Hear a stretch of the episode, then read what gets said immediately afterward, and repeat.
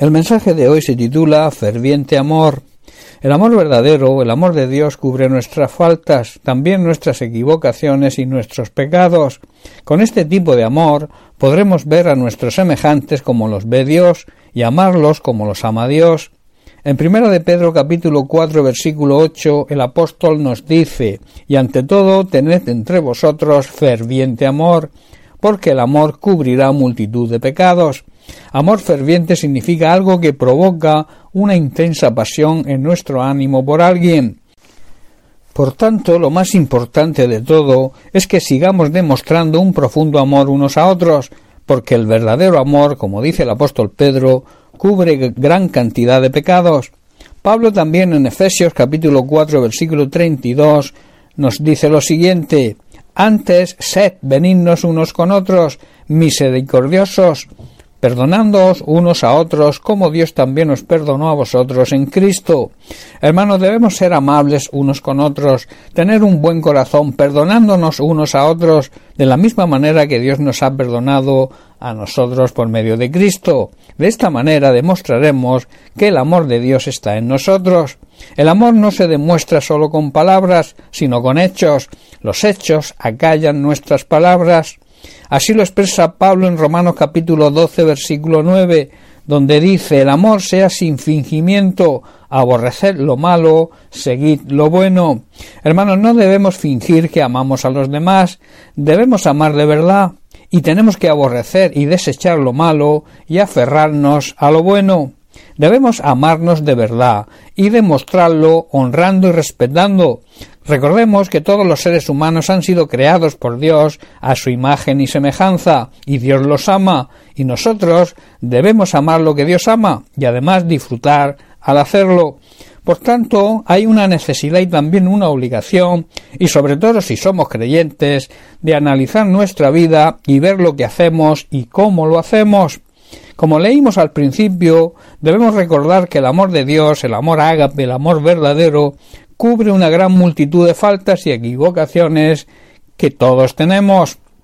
Debemos vivir, hermanos, agradando a Dios en todo, y Él se agrada cuando las cosas que hacemos están de acuerdo con su voluntad, con su palabra. En Hebreos capítulo 13 versículo 16 el escritor de esta carta nos dice y de hacer el bien y de la ayuda mutua no os olvidéis porque de tales sacrificios se agrada a Dios. Hermanos, no debemos olvidarnos de hacer todo el bien que podamos, ni de compartir lo que tenemos con quienes pasan necesidad. Esto es demostrar que amamos de verdad, y estos son los sacrificios que realmente le agradan a Dios. Tampoco debemos olvidarnos de ser agradecidos con Dios, porque en cada momento de nuestra vida hemos sido bendecidos por su amor. El amor de Dios, hermanos, nos consuela, nos levanta cuando hemos caído y nos da paz interior al sentirnos perdonados por Él. Y esto solo ocurre cuando nos arrepentimos y reconocemos nuestros errores y nuestros pecados. En el Salmo 16, David habla de la herencia escogida que tenemos cuando depositamos nuestra fe y nuestra confianza en Dios. Leemos el versículo 8 donde dice Al Señor he puesto siempre delante de mí, porque está a mi diestra, no seré conmovido. Se alegró por tanto mi corazón y se gozó mi alma, mi carne también, mi cuerpo físico también reposará confiadamente.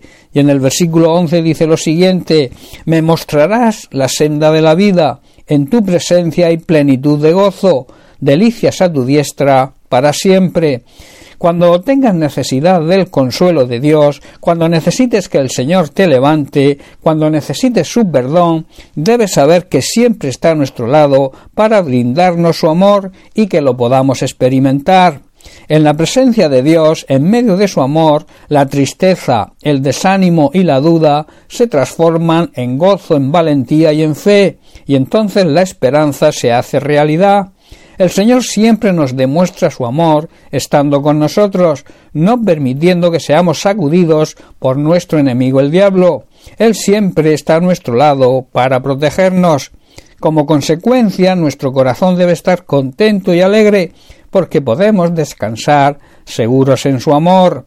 Nos mostrará el camino de la vida, nos concederá la alegría de su presencia y el placer de vivir en esa presencia, en presencia de su amor siempre.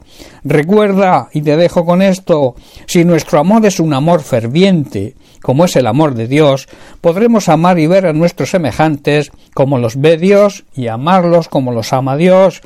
Disfrutemos, pues, de su presencia, en ella encontraremos la plenitud de su gozo siempre, y ese gozo nos dará fuerzas para enfrentar cualquier situación por difícil que sea. Bien, pues hasta aquí el mensaje de hoy. Que Dios te bendiga. Un abrazo.